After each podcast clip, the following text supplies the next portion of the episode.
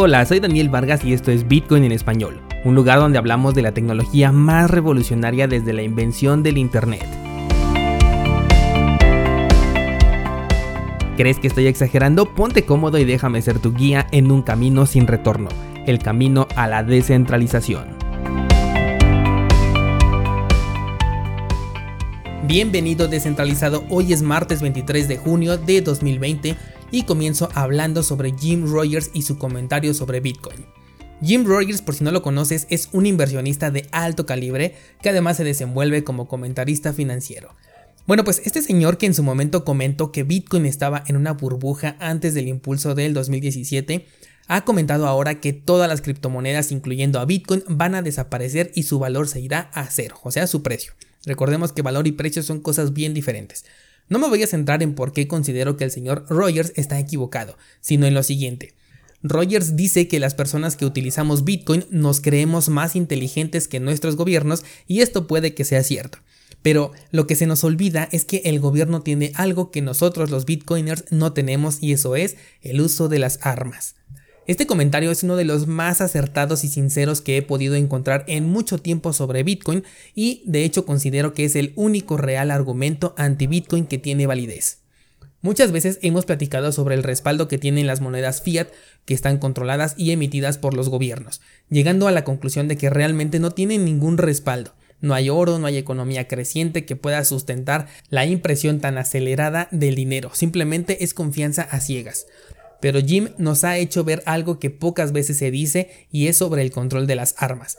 El dólar en específico y todas las divisas están realmente respaldadas por las armas, por el poderío militar.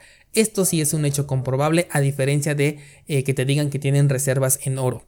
Por poner un ejemplo, el que un país quiera eliminar una moneda en circulación tiene que verse respaldado por la fuerza militar, de lo contrario va a terminar siendo parte de los libros de historia.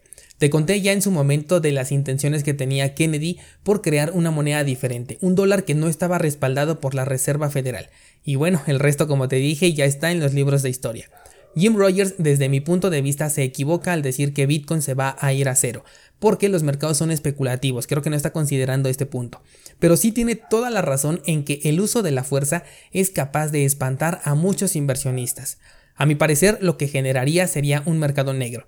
Finalmente pueden amenazar lo que quieran, pero resulta completamente imposible limitar las transacciones con Bitcoin, al menos en su hábitat natural que es el hábitat descentralizado. De hecho, considero que no les convendría erradicar a los medios centralizados de intercambio de criptos, porque entonces podrían perder esta rastreabilidad. Es únicamente gracias a los exchanges centralizados Binance, Bitfinex, Bitrex, Bitso, que millones de direcciones Bitcoin tienen ahora un nombre asociado. Eliminar este canal de, de las compañías centralizadas haría que los poseedores de Bitcoin migraran al entorno nativo de esta criptomoneda, un entorno seudónimo y la apertura acelerada de una economía Bitcoin de la que tanto hemos hablado. Nos estarían orillando a crear esa economía que tanto necesitamos. Aún así, bien sabemos hasta dónde pueden llegar las capacidades de los gobiernos cuando se proponen algo y eso no hay que minimizarlo en ningún momento. La siguiente noticia va de la mano con el movimiento alcista que hemos visto en Bitcoin eh, en las últimas horas, el cual el día de ayer despertó y comenzó a subir. Y es que se está especulando que el precio de la criptomoneda madre podría alcanzar e incluso superar el nivel de los 11 mil dólares esta semana. Esto producto de la liquidación trimestral de contratos de opciones sobre bitcoins, la semana pasada también te dije que había la posibilidad de que tuviéramos un poco de volatilidad en los mercados. Sí vimos un poco de estos movimientos, pero no en realidad algo como lo que yo esperaba. Pero este viernes 26 de junio se va a dar una liquidación de 930 millones de dólares en contratos, lo cual según algunos analistas podría hacer que el precio de Bitcoin rompa su zona de resistencia. Una zona que por cierto es muy importante porque es la zona histórica, aquella que viene desde el máximo de 20 mil dólares y que pasa por el máximo del 2019 en los 14 mil dólares. Dato curioso, este máximo de 2019 se dio justamente el 26 de junio del año pasado, o sea que este viernes cumple exactamente un año de que se vio el máximo del 2019. Recordemos que después de este máximo el precio entró en un periodo bajista de varios meses que llegó a su punto más bajo justamente con el crash de Bitcoin poco por debajo de los 4 mil dólares. Pero aún así, considerando el movimiento alcista más importante que fue el de 2017, nos encontraríamos todavía en un mercado bajista que terminaría con este rompimiento si es que se realiza. La ruptura de esta zona de resistencia técnicamente marcaría el fin del periodo bajista que se trae desde 2017, lo cual podría impulsar ahora sí el precio de la criptomoneda. Como siempre, este es un análisis especulativo y es posible que nada suceda como se espera. De hecho, a mí no me gusta este escenario. Yo todavía quiero ver a Bitcoin por lo menos a 7 mil dólares, pero bueno, Bitcoin no está para cumplir ninguna clase de deseo. Siguiendo con la especulación, PayPal está buscando ahora talento relacionado con el entorno de las criptomonedas. Ya habíamos hablado un poco sobre esto, que había contratado gente pero no la había utilizado, pero el punto especulativo es que no sabemos para qué esté reclutando gente con tales conocimientos. Una de las ideas es que PayPal esté buscando aceptar criptomonedas dentro de su plataforma, lo cual en lo personal me parecería eh, incoherente ya que PayPal es justo uno de los actores más perjudicados de la existencia de Bitcoin. Llevar a Bitcoin hacia PayPal sería el equivalente de ponerle el motor de un avión a un auto, el cual no solamente estaría desperdiciado, sino que podría dañarlo desde adentro. Y es que abrirle las puertas a tus usuarios de tu propia competencia puede hacer que los usuarios vean lo ineficiente que se ha vuelto tu servicio con el tiempo. Ahora, la otra idea es que PayPal se esté preparando para tener su propia moneda digital, la cual obviamente sería centralizada. Pero piensa, con los problemas que tiene ahora PayPal, que no puede mantener el saldo de sus usuarios retenido, sino que lo tiene que enviar directamente hacia la entidad bancaria, al menos en algunos países, tener una moneda digital propia podría ser una estrategia para poder recuperar ese control. Porque ahora tú como usuario serías capaz de volver a tener saldo en PayPal, pero convertido en un token digital, un token que únicamente va a ser válido dentro de PayPal.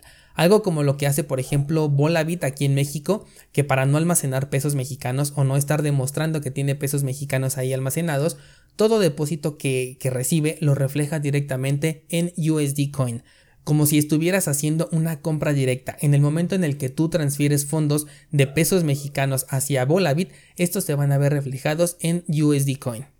Tiene desde mi perspectiva más sentido esto que el hecho de que PayPal le abra sus puertas a Bitcoin.